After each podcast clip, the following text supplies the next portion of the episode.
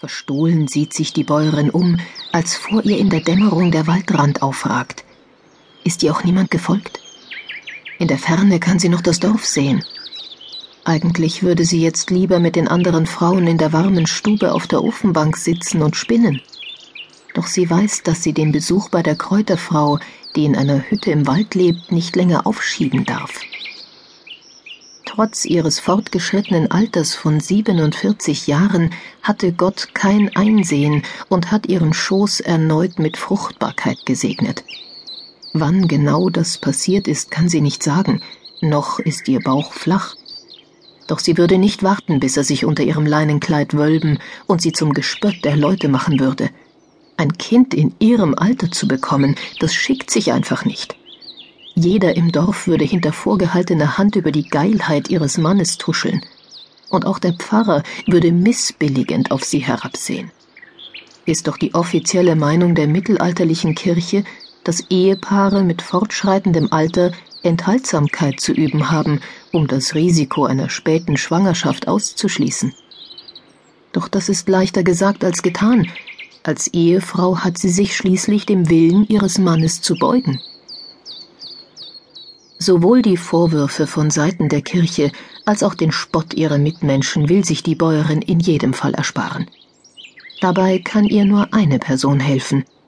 Einen studierten Medikus hat das kleine Örtchen nicht, geschweige denn, dass sie sich einen solchen hätte leisten können. Zum Bader kann sie mit ihrer Frauenangelegenheit auch nicht gehen. Da bleibt nur die alte Agnes übrig.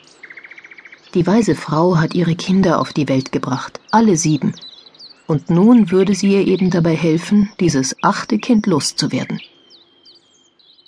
Als die Bäuerin der Kräuterfrau ihr Anliegen vorträgt, ist diese nicht sonderlich überrascht.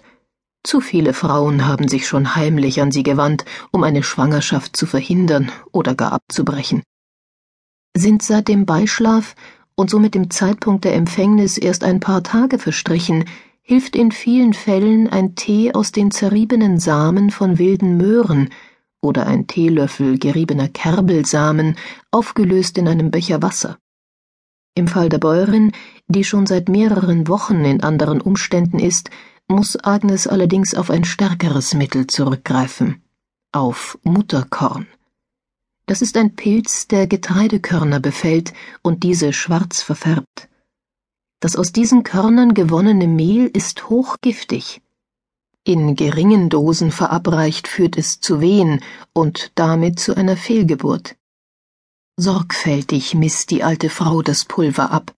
Sie weiß, sollte die Bäuerin an einer zu hohen Dosis sterben, ist auch ihr Leben in Gefahr.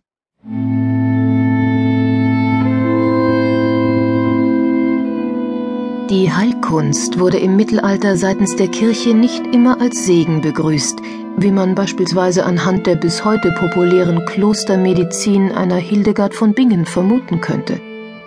Vielmehr beäugte die Kirche jeglichen Einsatz von Medizin mit einem Hauch von Misstrauen. In den Augen manches strenggläubigen Klerikers stellte die praktische Heilkunst sogar eine Sünde dar. Denn alles, was geschah, auch Krankheit und körperliche Beschwerden, sah man als von Gott gewollt an. Medizin und Heilkunst waren somit ein Eingreifen in den göttlichen Willen. Und so etwas, das stand fest, durfte nur mit dem Segen der Kirche geschehen.